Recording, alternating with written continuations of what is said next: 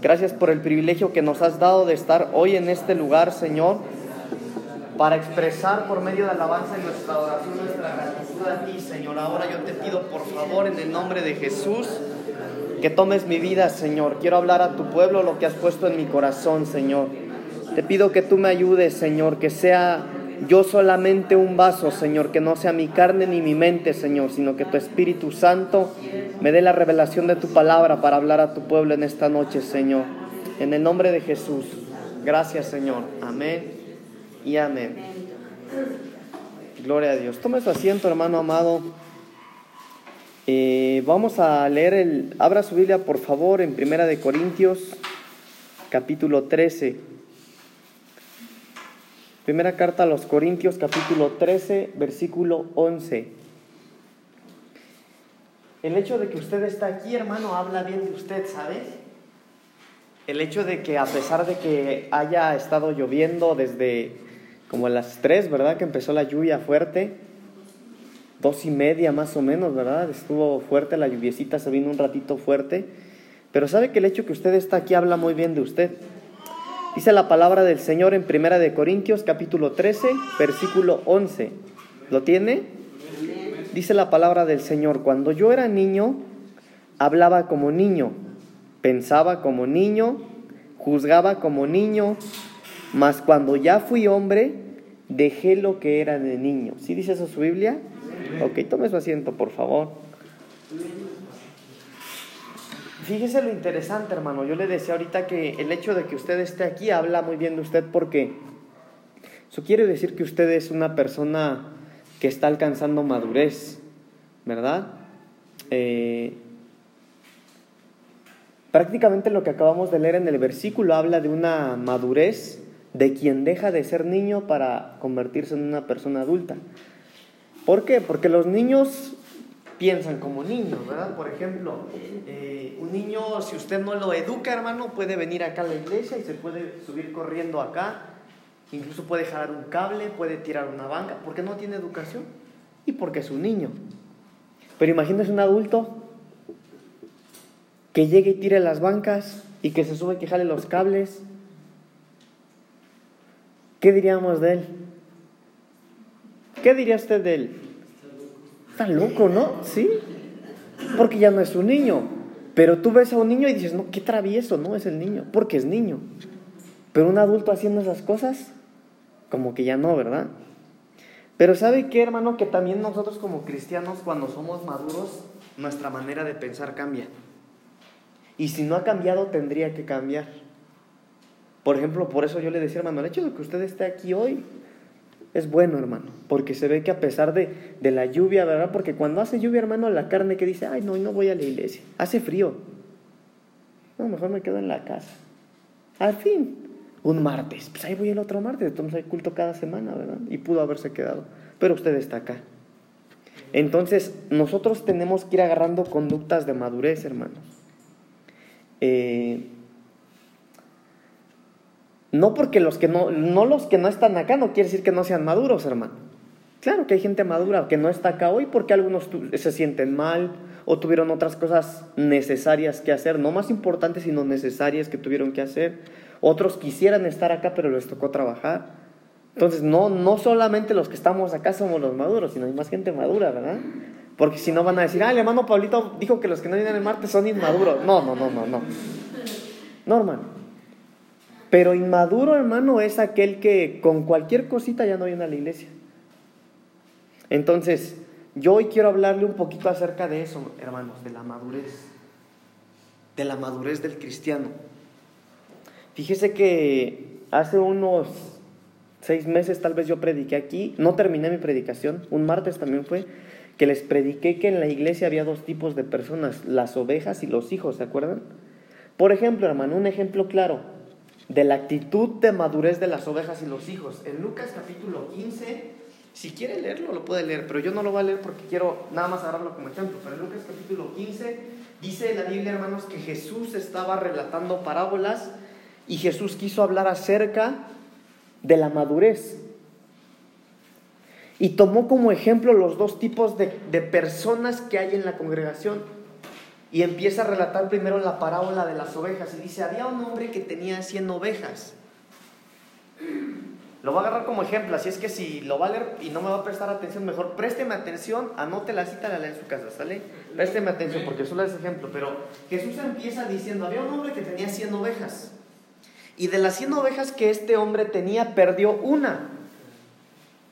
Entonces este hombre que tenía 100 ovejas dejó a las 99 y fue por la oveja que se le perdió. Entonces, número uno, por las ovejas hay que ir a traerlas. Porque si tú no vas a traer a las ovejas, se pierden y se van.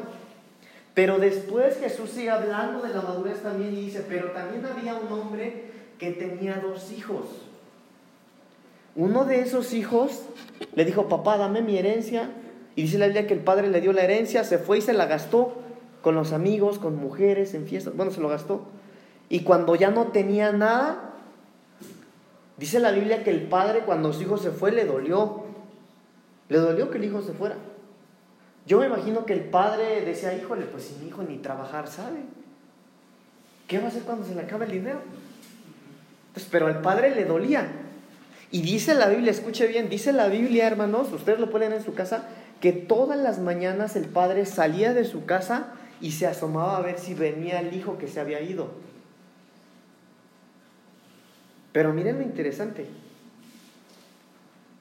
Cuando la oveja se fue, tuvieron que ir a traer la oveja. Pero cuando el hijo se fue, no lo fueron a traer. Dice la Biblia que el hijo volvió en sí y dijo, ¿cuántos jornaleros en la casa de mi padre tienen que comer? Yo no tengo que comer. Dice la Biblia que tenía tanta hambre y no tenía dinero que se comía el animal de los puercos. Entonces él reaccionó y fue y regresó a su casa. Entonces mire las etapas de madurez. Las ovejas, uno las tiene que ir a traer, porque si no las traes, se pierden y se pueden morir. Pero los que son hijos no. Porque los que ya tienen la madurez de ser hijos, ya no son ovejas, sino ahora son hijos, ellos saben que en los peores momentos, aún en el pecado y en las peores situaciones, tienen casa y tienen padre. Entonces, ¿de qué le voy a hablar hoy, dijimos? De la madurez. De la madurez. Entonces, necesitamos, hermanos, dejar de ser ovejas para ser hijos. No es malo ser ovejas. Pero si usted lleva más de cinco años de cristiano y sigue siendo oveja, ahí sí es malo. Porque eso quiere decir que usted está acomodado, está cómodo y no está creciendo. Tiene que llegar una etapa en nuestra vida, hermanos, en las que tenemos que dejar de ser ovejas y pasar a ser hijos. ¿Por qué? Porque si usted no llega a la madurez de ser hijo, usted está en riesgo de perderse. Entonces, ¿se acuerda que... Mire, hermano, vamos a otro versículo. Habacuc capítulo 3, versículo 17. Este es el pensamiento del que es hijo. Habacuc 3, 17. Si alguien lo tiene, lo puede leer, por favor, hermano. Dice, aunque la higuera no florezca ni en las vides haya frutos, aunque falte el del olivo y los labrados no den mantenimiento, y las ovejas sean quitadas de la bajada y no haya vacas en los corrales. Con todo yo me alegraré en Jehová y me gozaré en el Dios de mi salvación. Ok, mire, le voy a explicar un poquito este versículo, hermanos. Habacuc 3:17. Miren la primera expresión que escribió este hombre. La primera expresión dice, aunque la higuera no florezca. ¿Qué es la higuera, hermanos? ¿Qué es la higuera?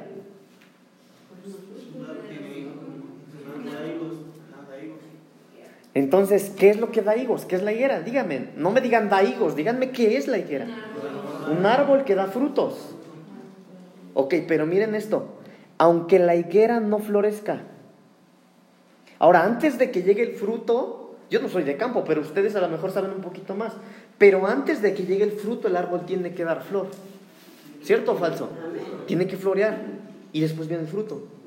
Pero miren la primera expresión que dice acá, aunque la higuera no florezca. Es decir, aunque tú tengas un árbol que dé fruto y tú te des cuenta que no va a llegar el fruto, entiéndame. Tú tienes un árbol que da fruto, ahora déjeme cambiarlo. Si tú tienes un negocio, o si tú pusiste tu corazón, hermano, hermana, en algo, por ejemplo, eh, en tus hijos.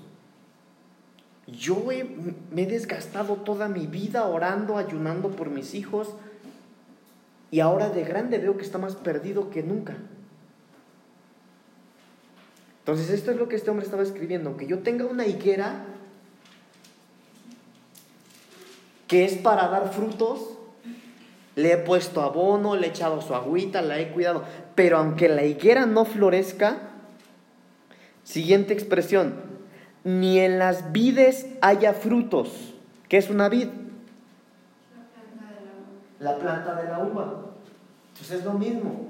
Tú tienes una vid, la cuidas, la podas, pero aunque las vides no haya frutos. Ahora mire, miren interesante. Lo primero dice, aunque la higuera no florezca, ahí hablamos no del fruto, sino apenas de la flor. Y en la siguiente expresión ya hablamos de los frutos, ya no hablamos de la flor, ¿ya se dieron cuenta? Entonces, hermano, mire, entonces, primero lo que está diciendo acá es, aunque la higuera no dé fruto y la etapa en la que, en la etapa, perdón, aunque la higuera no florezca, en la etapa en la que los árboles de fruto no florecen, es en el otoño. ¿Verdad? ¿Cómo es el clima de otoño? Frío. Secan las hojas. Tiempo de sequedad. Ahorita estamos en otoño, ¿verdad? Entonces, mire, hermano, aunque las cosas no te vayan saliendo bien, quiere decir este versículo. Aunque las cosas no te vayan saliendo bien. Y la siguiente expresión, aunque el de las vides no haya frutos, aunque las cosas no te vayan saliendo bien y aparte de que las cosas no te salen bien, van empeorando las cosas. ¿Sí me están entendiendo? Mire, mire la revelación que hay en, uno, en un solo versículo. Entonces, aunque en las vides no haya frutos, ¿Qué frutos dan las vides? Uvas. Y las uvas es simbolismo en la Biblia del vino. ¿Y qué es el vino? Aquí lo hemos enseñado. ¿Qué es el vino, hermano, en la Biblia? Sí, pero otro simbolismo. Son siete, ¿no? Son siete. No, quién sabe cuántos son, hermano. ¿Cuál es el simbolismo del vino? El gozo, hermanos. Muchas veces se los hemos enseñado. Entonces, mire esto. Aunque la higuera no florezca, aunque las cosas te vayan mal y no haya gozo, ¿sí me, me sigue hermano? Aunque las cosas te estén saliendo mal y hace mucho que no sonrías, hace un montón de tiempo que por más te esfuerzas no hay gozo en tu corazón. Tercera expresión, aunque falte el producto del olivo, ¿qué es el olivo?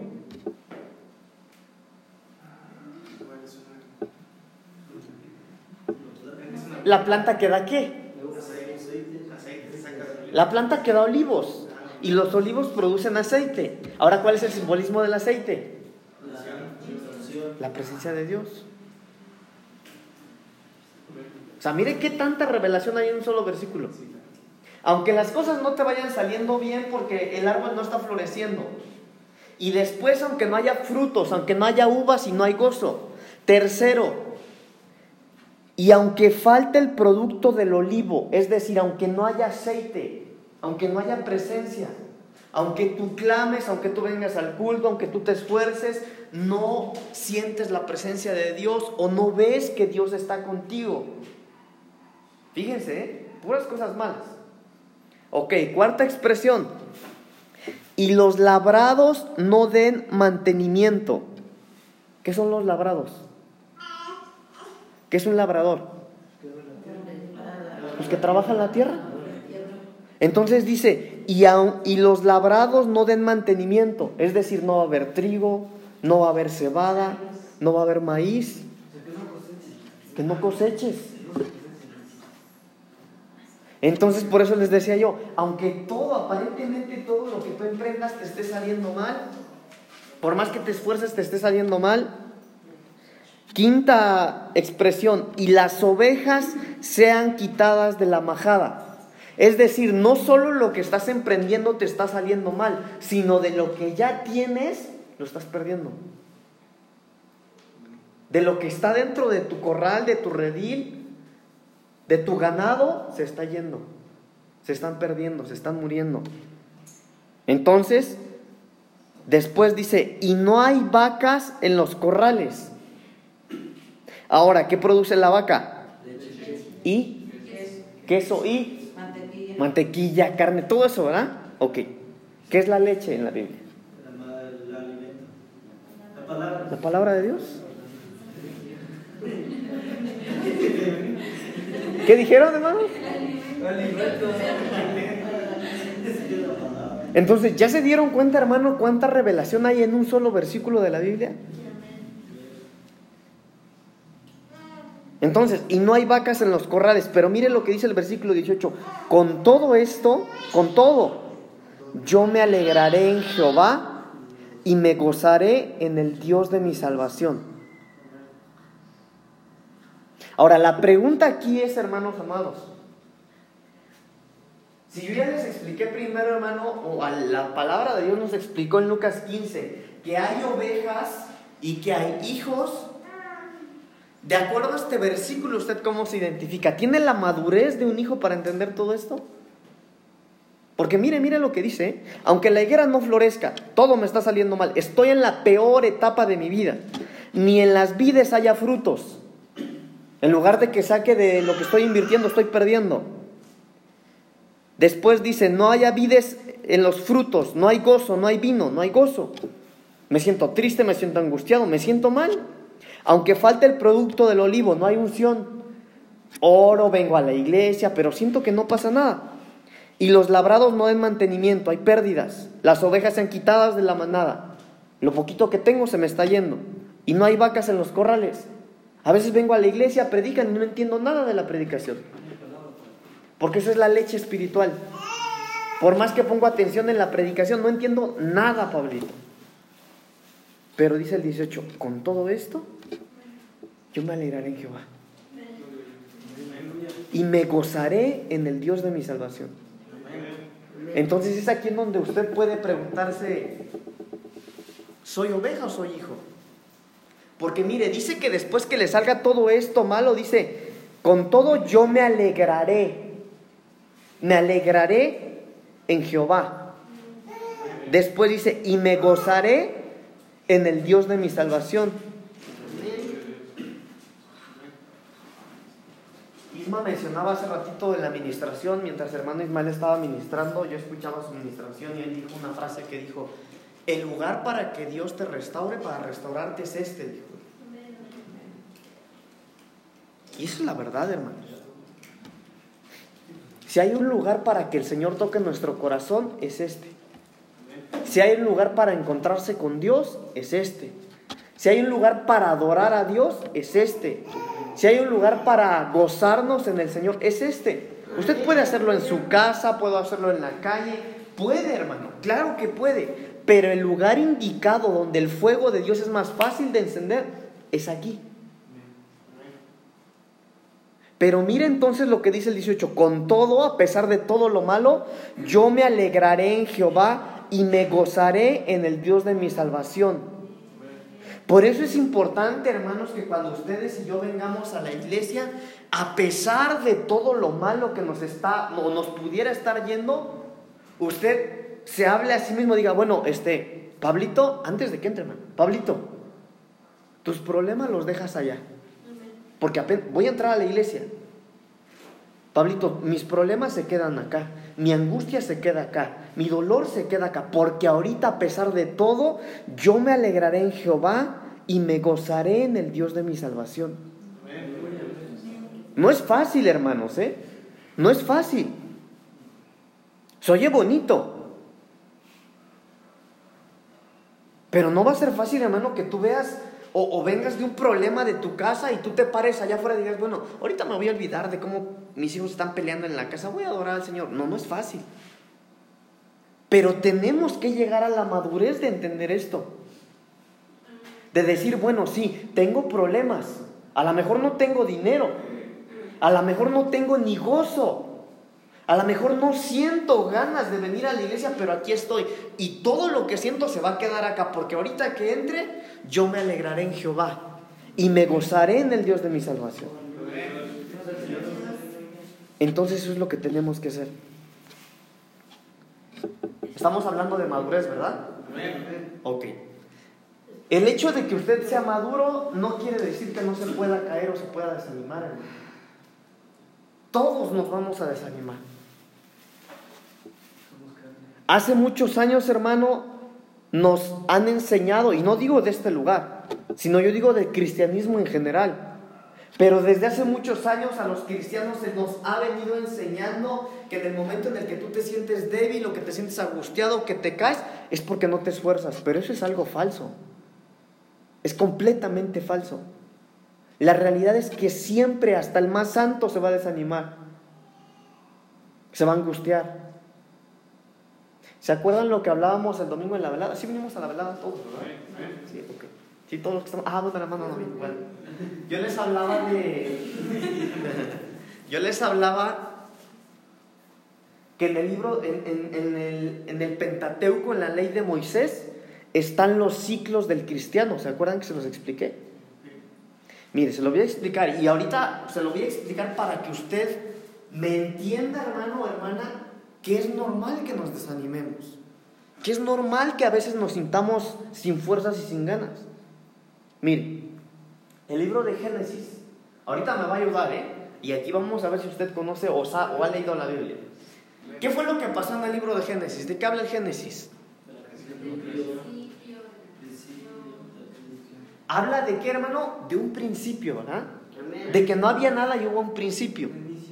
Entonces, haga así con su mano. Número uno, principio. Eso significa Génesis. Ahora, ¿de qué habla Éxodo?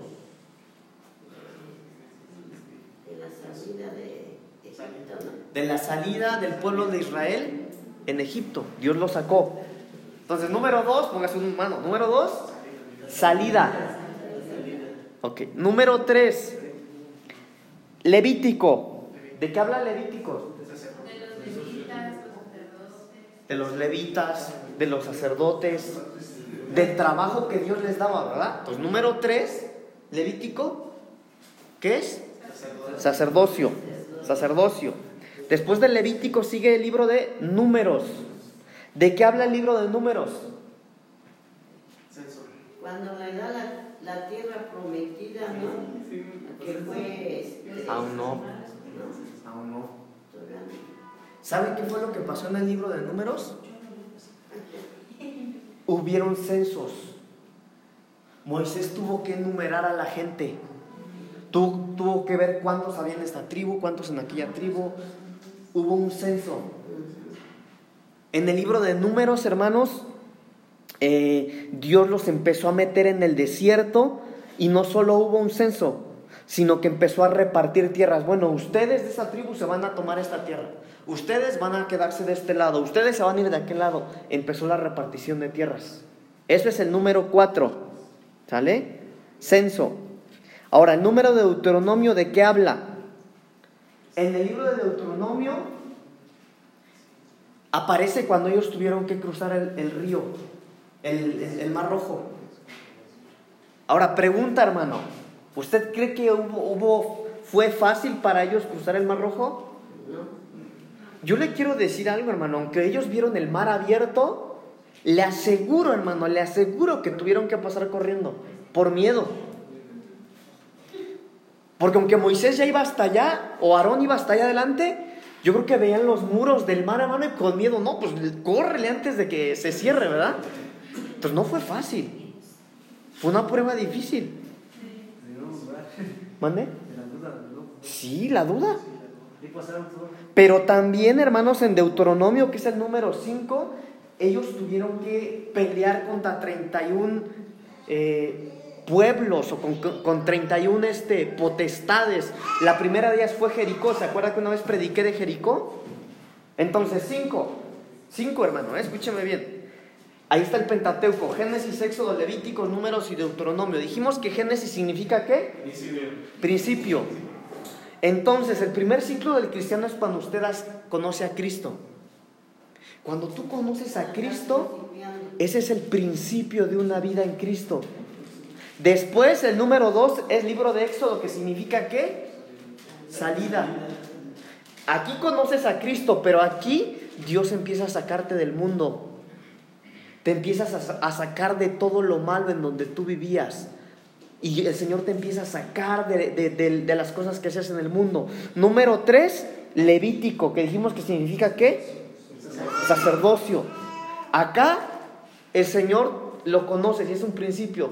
Acá el Señor te saca del mundo, pero en el tercero, que es sacerdocio, Dios no solo te sacó, sino que Él te empieza a enseñar que hay cosas nuevas por hacer. El Señor nos enseña la conducta de que ahora ya no es bueno vestirse así, de que ahora ya no es bueno hablar así, de que ahora ya no es bueno hacer lo que yo hacía. El Señor nos empieza a dar clases de conducta en Deuteronomio.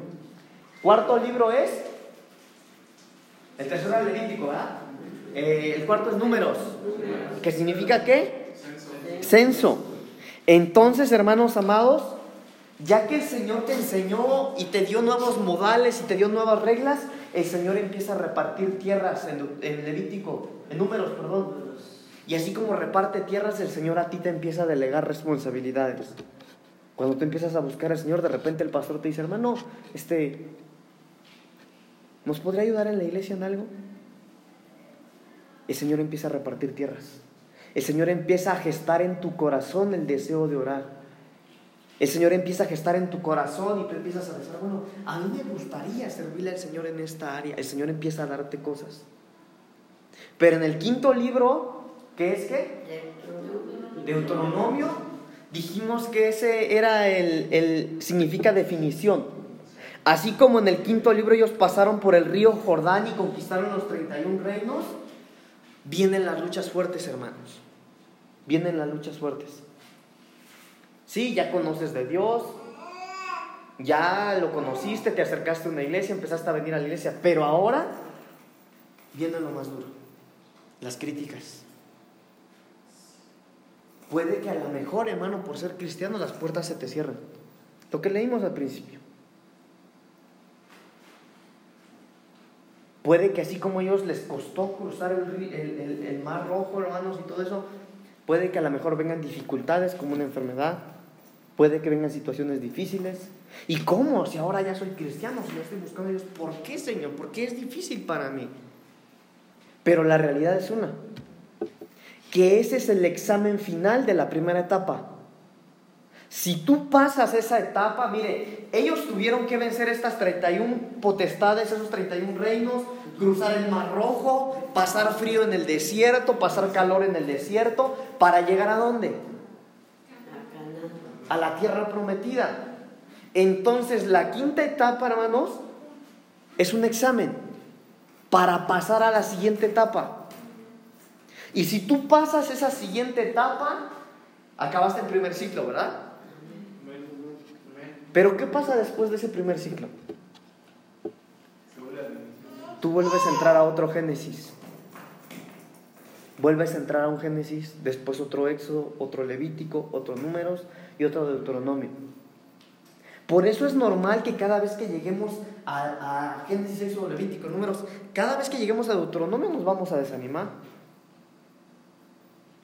¿Sí me doy a entender o no, hermanos? Si tienen dudas, díganme, por favor. Si no me está entendiendo, díganme.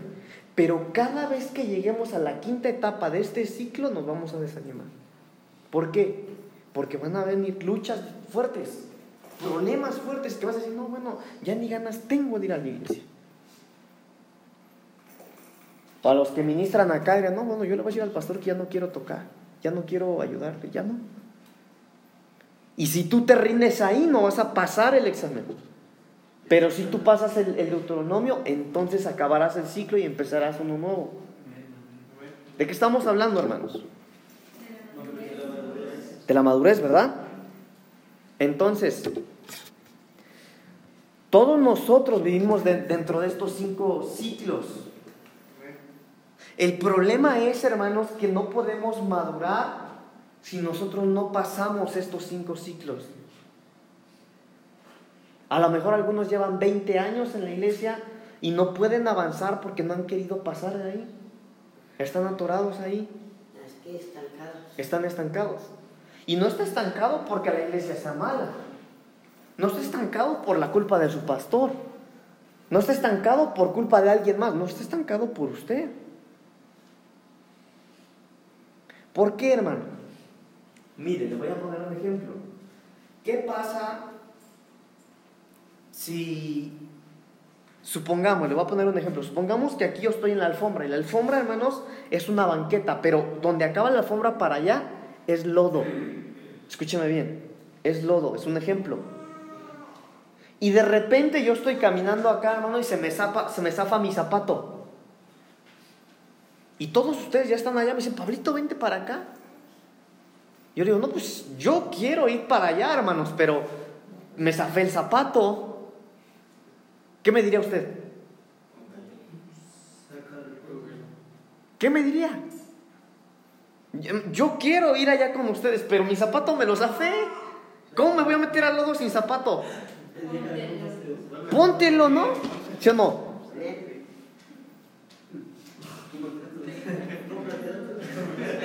Ahora mire, mi zapato no está roto. Escúcheme bien. Mi zapato no se me cayó por roto. No, simplemente se me salió del pie. Y yo no quiero ensuciarme los pies. Y ni usted quiere que me ensucie los pies, ¿verdad? Porque voy a llegar a ensuciar donde usted está. Ponte el zapato, Pablito. Ponte el zapato y entonces vas a poder pasar. Entonces yo sé qué hacer. Y si no sé qué hacer, usted me está diciendo a mí qué es lo que yo tengo que hacer. Todo es de qué? Que yo quiera. Ok. Ahí voy. Puede que usted esté acá y todo esto sea lodo y la mayoría de la iglesia ya está allá. ¿Sabe qué es ese zapato que usted se tiene que poner? Orar, ayunar, buscar el rostro del Señor. Pero todo es el querer. ¿Sí o no, hermanos? Porque aquel que sabe lo que, mire, el pastor nos habló apenas de ese versículo, no me acuerdo dónde está, pero dice, el que sabe hacer lo bueno y no lo hace, el que sabe hacer lo bueno y no lo hace, es pecado.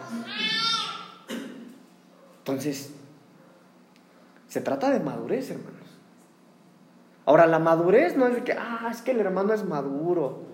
Por eso, sí, pero tú también puedes. Todos podemos llegar a la madurez, pero todo está en el querer. En tomar la decisión, hermano, de llegar a la madurez. Ahora mire lo que dice la palabra del Señor. Vamos a... Déjenme lo busco porque no me lo sé, pero hay una parte de la Biblia que dice, el que anda en el camino de la perfección, este me servirá. ¿Alguien sabe dónde está?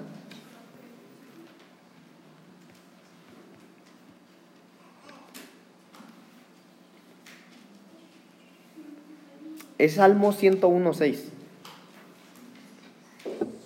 Salmos 101, versículo 6. ¿Lo tiene? Mis ojos pondré en quién? En los fieles de la tierra, para que estén conmigo. El que ande en el camino de la perfección, este me servirá. ¿Ha escuchado usted gente que dice, no, pues si perfecto no hay nadie, hermano? ¿Verdad?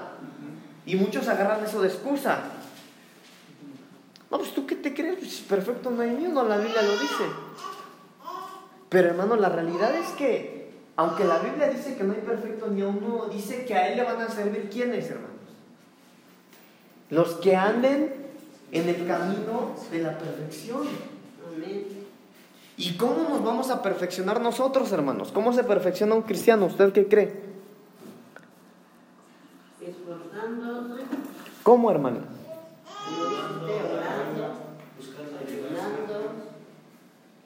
Si no me esfuerzo, pues no voy a poder yo tener crecimiento. Claro. ¿Por qué? Porque no me estoy esforzando. Así de fácil, hermano. ¿Y sabe qué? Que a veces son cosas muy básicas. Por ejemplo, nosotros lo podemos ver en la iglesia, hermanos. Por ejemplo, a veces en la iglesia estamos y venimos a, en el tiempo de la adoración, ¿verdad? O la alabanza. Y usted ve, hermanos, si usted de repente sale al baño o, abre un poquito los ojos y, y, y, empieza a ver a la gente, hermano, en el culto vemos de todos, hermanos. Hay gente que levanta sus manos, cierra sus ojos, se concentra, se mete tanto con el Señor que derrama sus lágrimas. Pero mientras unos hacen eso, otros están así, mascando chicle, sentados en la banca, durmiendo. Entonces le digo, a veces no es de profundizar tanto. El que anda en el camino de la perfección, este me servirá. No dice el que conozca más de Biblia o el que lleve más años en la iglesia. ¿Sabe que yo estuve en una iglesia, hermanos? Se lo voy a contar como testimonio que el Señor nos libre de eso, pero se lo voy a contar como ejemplo de lo que estamos hablando. Yo estuve en una iglesia donde había una hermana, como de unos 50 años tal vez, y la hermana iba a la iglesia como una vez cada dos meses. Fíjese, escúcheme bien, ¿eh? Esto es de verdad. Esa hermana iba a la iglesia cada dos meses. ¿Usted ve bien eso? ¿Lo ve bien o no? Pero ¿sabe qué es lo curioso? Que aunque iba cada dos meses, iba a servir. Ella era ujier de la iglesia. Llegaba, se ponía su traje, porque en esa iglesia los ujieres se ponían una vestimenta especial. Se ponía su traje de, de, de ujier, se paraba en la puerta a recibir a los hermanos con una sonrisa. No iba a la iglesia, iba cada dos meses. Y cuando iba, iba a servir. ¿Usted ve bien eso? Una vez yo le pregunté al pastor, pastor, le digo, respondan, una duda al pastor de esa iglesia. ¿Por qué la hermana no viene a la iglesia cuando viene sirve? Le digo. Me dijo, ah, es que ella es de las principiantes de la iglesia. Ella es de las primeras que, que empezaron a congregarse en la iglesia. Entonces yo entendí que en esa iglesia, mientras más tiempo llegabas, eras jefe. Pero esa gente no andaba en el camino de la perfección, hermanos. Y aquel que no conoce de Biblia puede ver que está bien cuando está mal. ¿Y cómo va a andar usted caminando en el camino de la perfección si no conoce Biblia? Ahora, no, hermano, mire, yo le quiero contar algo, hermano. Yo no creo que sean malos los institutos bíblicos, no los veo malos. Pero sí es malo si tú te metes en un instituto bíblico y no oras, no ayunas y no buscas el rostro del Señor. Porque la Biblia claramente dice que la mucha letra mata. Y cuando la Biblia dice que la mucha letra mata, no habla de la letra de los estudiantes, ¿eh? habla de la Biblia, de la misma Biblia.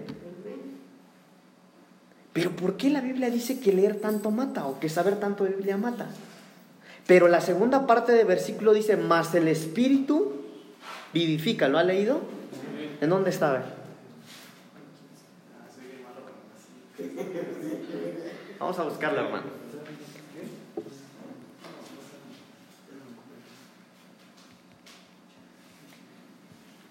Está en 2 de Corintios 3:6. Segunda de Corintios capítulo 3, versículo 6.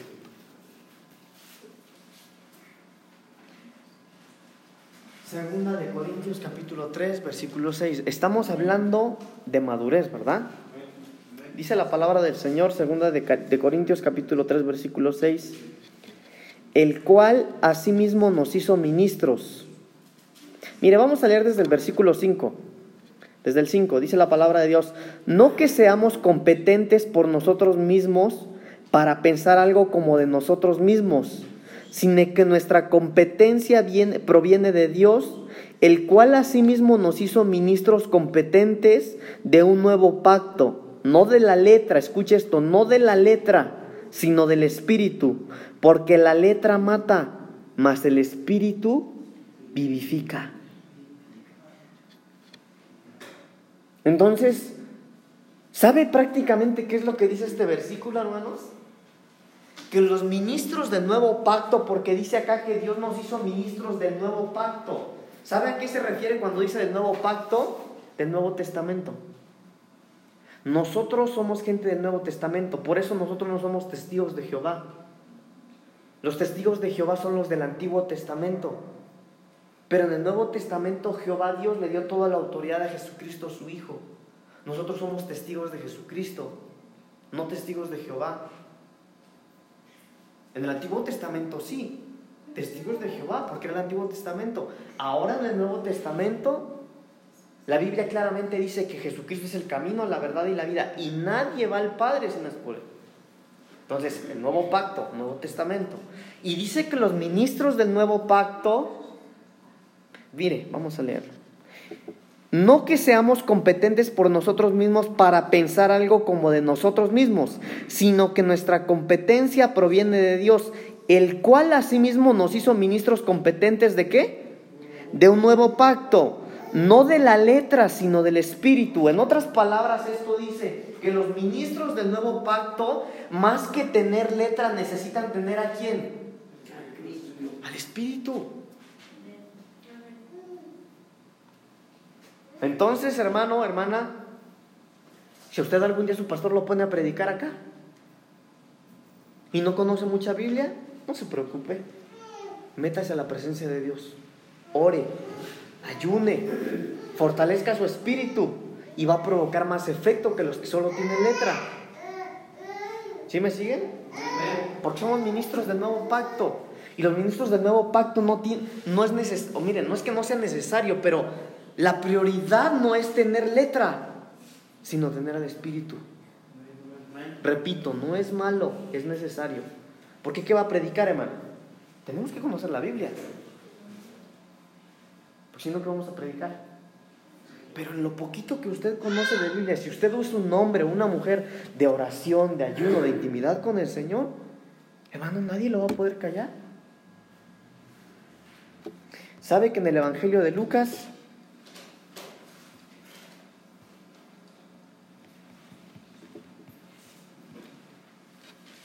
En el Evangelio de Lucas, no recuerdo ahorita el capítulo, pero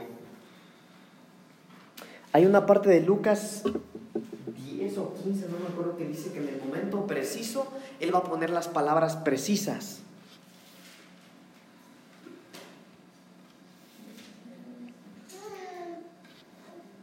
Mm. Solo me acuerdo que está en Lucas, pero no me acuerdo qué parte de Lucas es, hermanos está cerca de donde dice, no temáis al que mata la carne, sino al que mata el alma o el espíritu, algo así dice.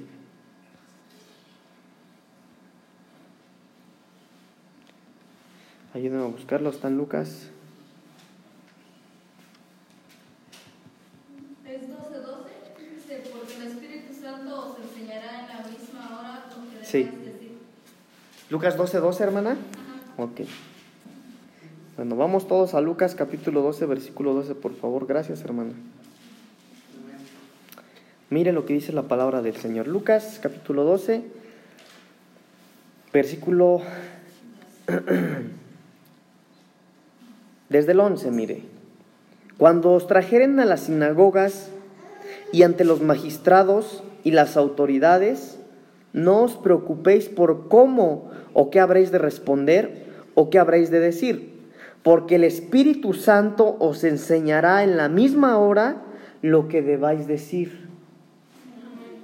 Entonces dijimos hace ratito que los ministros del nuevo pacto, más que tener letra, necesitan qué? Al Espíritu. ¿Y quién es el que va a poner palabras acá en tu boca? ¿Qué dices? El Espíritu. Por eso les digo, hermanos, no es que no sea necesario estudiar la Biblia, claro. Pero es más necesario. ¿De qué le va a servir que usted se meta en un instituto teológico si no ora, si no ayuna, si no buscas la, la presencia de Dios? De nada. Es más, te mata. Porque la letra mata, dice. pero es el Espíritu el que edifica. Entonces aquel que es maduro no solo conoce de Biblia, no por conocer tanta Biblia, ah, qué maduro es el hermano, es que conoce mucha Biblia. No. Maduro es aquel que se mete en la presencia de Dios.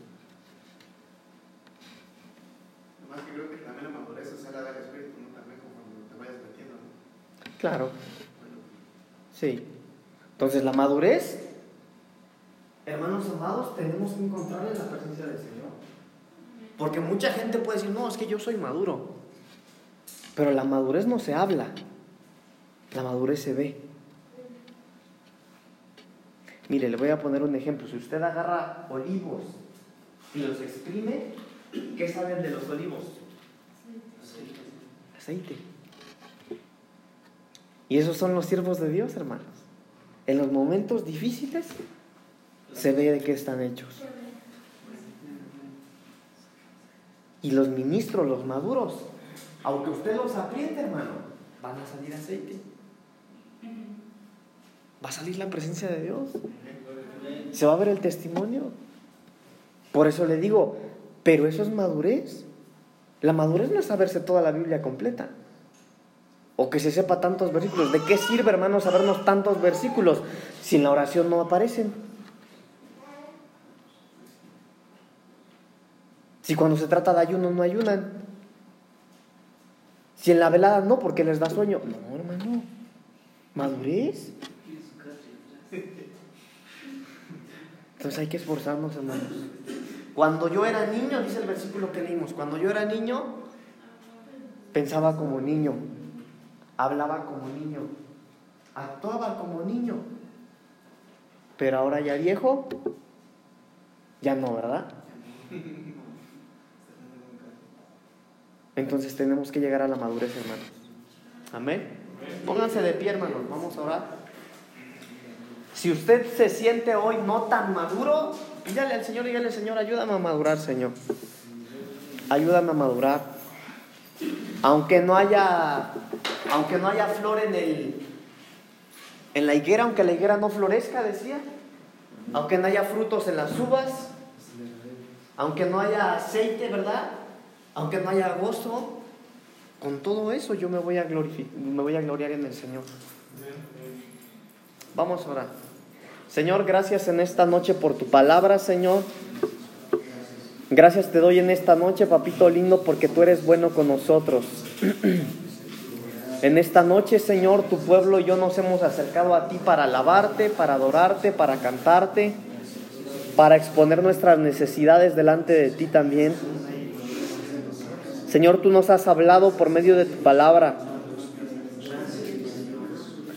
Y yo creo, Señor, que no solamente yo, sino que mis hermanos también nos hemos identificado, Señor, que tenemos que ser hombres y mujeres de madurez, Señor. Que tenemos que gloriarnos a pesar de las cosas difíciles. Señor, cuando haya y cuando no haya. Cuando todo esté bien y cuando todo esté mal. Cuando nos sintamos con fuerzas o débiles, Señor, ayúdanos a ser fuertes. Tu palabra dice, Señor, que te servirán aquellos que se encaminen a la perfección. Tu palabra nos ha enseñado en esta noche, Señor amado, que no es cuánta palabra sepamos, sino lo que estemos viviendo realmente, Señor. Ayúdanos a esforzarnos. Queremos ser hombres y mujeres llenos de tu Espíritu Santo, Señor. Si la promesa en tu palabra es, Señor, que tú pondrás las palabras precisas, Señor, en el momento preciso, yo te pido, Señor, en el nombre de Jesús, que unja, Señor, los labios de mis hermanos y mis hermanas. Que cuando mis hermanos y hermanas, Señor, hablen de tu palabra allá afuera, Señor, venga tu Espíritu Santo y ponga sabiduría en sus corazones y en sus mentes, por favor, Señor.